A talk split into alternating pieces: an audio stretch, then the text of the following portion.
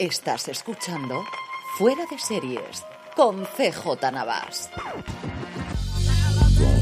Bienvenidos a Streaming, el programa diario de Fuera de Series en el que un servidor, CJ Navas, te trae las principales noticias, trailers, estrenos y muchas cosas más del mundo de las series de televisión. Edición del lunes 6 de noviembre de 2023 y empezamos el programa pues hablando del minuto y resultado de la huelga de intérpretes en Hollywood, donde todo está pendiente de que el sindicato de intérpretes responda a la última propuesta que este pasado sábado le hicieron llegar las productoras.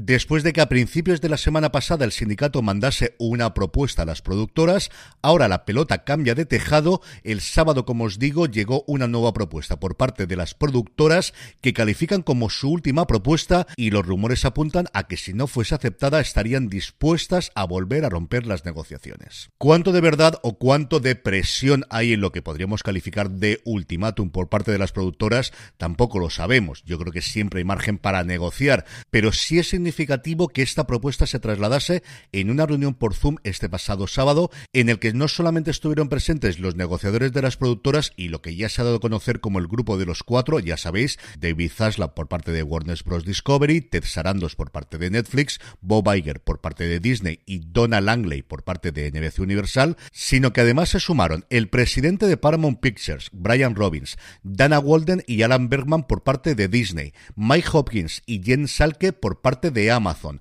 Tony Vinciquera por parte de Sony Pictures y lo que a mí me ha extrañado más, los dos directores ejecutivos de Apple Studios, Jamie Elrich y Zach Van Aumburg. ¿Qué es lo que contiene exactamente esta propuesta? Pues todos son rumores, como os podéis imaginar, pero por lo que he podido leer, en los dos puntos en los que a día de hoy están las principales diferencias entre las dos partes, la propuesta sería más o menos así. En el tema salarial, una nueva subida acercándose a ese 11% que pedían los intérpretes. No parece que vaya a llegar hasta ese 11%, pero yo creo que al final esto es lo más sencillo de arreglar en un punto intermedio entre las dos partes. Y un incremento en los residuals por streaming del 100% en caso de éxito.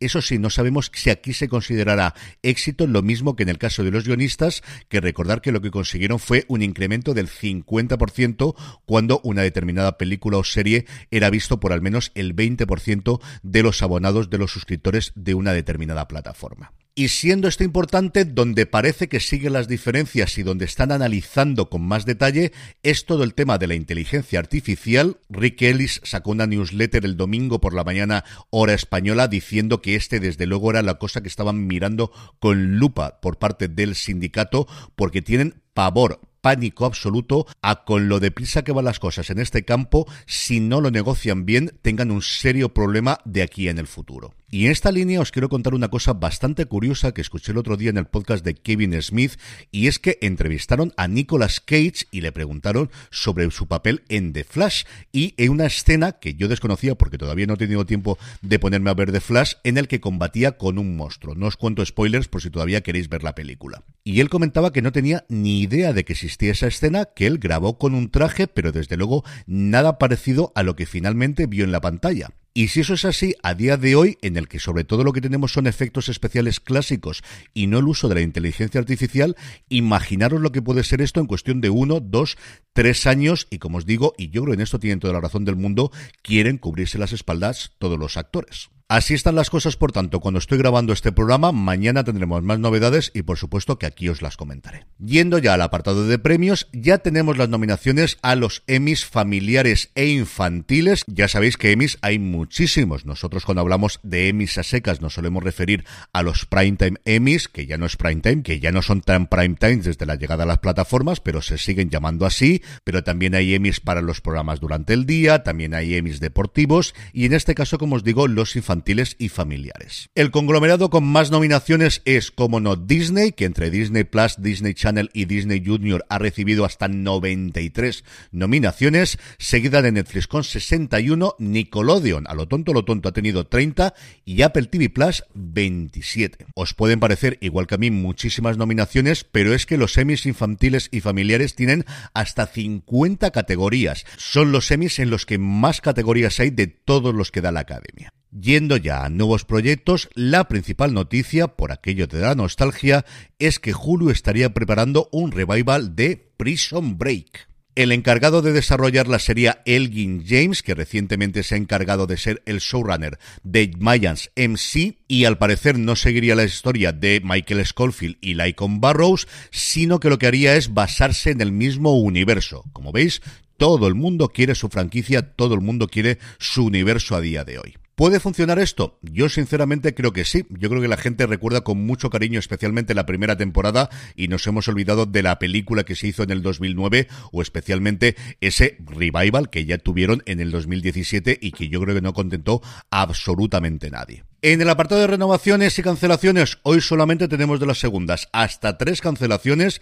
cada una de su padre y de su madre. Por un lado, Letter Kenny, la serie canadiense que es un pequeño fenómeno, especialmente entre la crítica americana, llegará a su final después de su decimosegunda temporada. Es una comedia muy, muy extraña, muy estrafalaria y que, como os digo, adora la crítica americana desde que se estrenó en Hulu. Aquí a España nunca nos ha llegado, a ver si en algún momento decide traerla Disney Plus. La siguiente cancelación es una de estas cancelaciones preventivas tremendamente sorprendente porque es la serie de Ava DuVernay que todavía no tenía título que estaba desarrollando para Starz que iba a estar protagonizada por Joshua Jackson y Lauren Ridloff y lo más extraño es que había sido ordenada inicialmente por tres temporadas. Pues bien, ni tres, ni dos, ni una, ni nada, ya no canta el capellán, ni una sola temporada va a tener esta nueva serie y este nuevo fracaso, podríamos decir, de Ava DuVernay, que últimamente desde luego no levanta cabeza, al menos en materia de series. Y por último, esta sí es una cancelación, una cancelación triste y sobre todo una cancelación que marca el final de una época y es que Superman y Lois terminará con su cuarta temporada y esto significará que terminará la última serie que quedaba de DC en la CW o lo que es lo mismo de aquello que se llegó a llamar en su momento el Arrowverso. De esta forma, el año que viene, 12 años después de que se estrenase Arrow, la CW no contará con ninguna serie de las creadas por Greg Berlanti, que ha llegado a producir hasta 10 series distintas en lo que, como os digo, empezó Arrow y tuvimos todo ese desarrollo posterior de los superhéroes de DC en televisión. En cuanto a fechas de estreno, Movistar Plus ha confirmado que El Rey del Invierno, basada en la trilogía Crónicas del Señor de la Guerra, llegará a la plataforma de Telefónica el próximo 29 de diciembre. La serie, que es una revisitación del mito artúrico, está basada, como os digo, en la trilogía de Bernard Cornwell y ha sido creada y escrita por Kate Brooke y Ed Whitmore. Está protagonizada por Ian de Stecker, al que vimos en su momento en Agentes de S.H.I.E.L.D como Arturo Pendragón y luego tenemos a Nathaliel Matelo White, Stuart Campbell, Valen Kane, Daniel Ings, Ellie James, Simon Merrells y Eddie Marsan como Uther Pendragón, el padre de Arturo. Y por su parte, Netflix ha confirmado que la tercera temporada de Cómo se convirtieron en, en este caso, Cómo se convirtieron en capos de la mafia, llegará a la plataforma del Gigante Rojo el próximo 14 de noviembre. Es la tercera entrega de la saga después de cómo se convirtieron en tiranos, cómo se convirtieron en líderes de cultos. De nuevo está narrada en su versión original por Peter Dinklage y son una colección de documentales que si no habéis visto yo creo que valen bastante la pena. Especialmente el primero, el de los tiranos, es bastante, bastante entretenido, divertido y no deja de decir cosas que son totalmente ciertas. Y terminamos como suele ser habitual con noticias de industria. Durante todas estas semanas los conglomerados americanos están presentando sus resultados trimestrales. Fue el turno de Paramount Global a finales de semana y ya tenemos números de Paramount Plus. La plataforma sumó 2,7 millones de usuarios a nivel global, sumando así 63 millones de suscriptores y reduciendo las pérdidas, sí, sí, no ganando dinero, sino reduciendo las pérdidas de 343 millones el año pasado a 238 millones, que hay trimestres que no sé vosotros, pero yo hay trimestres en los que no pierdo tanto dinero. En el capítulo de vídeos y trailers, Disney Plus nos ha mostrado ya un avance de Echo, la serie que se tendría que haber estrenado ya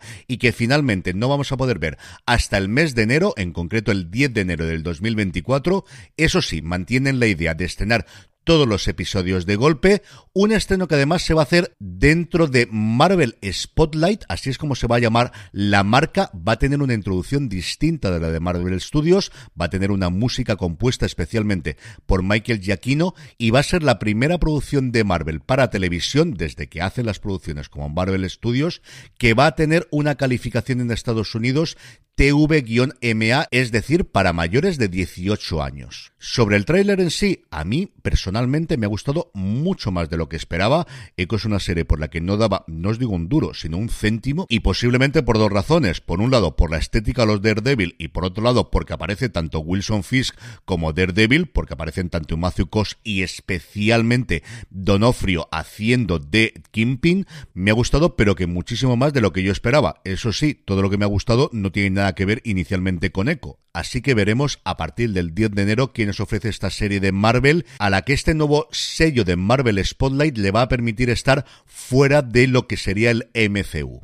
Por su parte, Apple TV Plus ha lanzado un vídeo promocional de Monarch Legacy Monsters que llega a la plataforma el próximo 17 de noviembre con entrevistas a los protagonistas y sobre todo muchas escenas de monstruos que al final es lo que queremos ver en esta serie. Y por último, Netflix ha mostrado el tráiler definitivo de Sálvese quien pueda, que está bastante bien, pero realmente lo que tenéis que ver son los vídeos que con cada una de las personas salidas de Sálvame están haciendo en redes sociales, que son absolutamente maravillosos. Te podrá gustar más, o como en mi caso, menos lo que fue Sálvame y los personajes que al final lo pueblan, pero mis dieces desde luego al equipo de promoción, al equipo de redes sociales, porque lo están haciendo francamente bien. Y vamos ya con los estrenos de hoy, pero antes una pequeña pausa.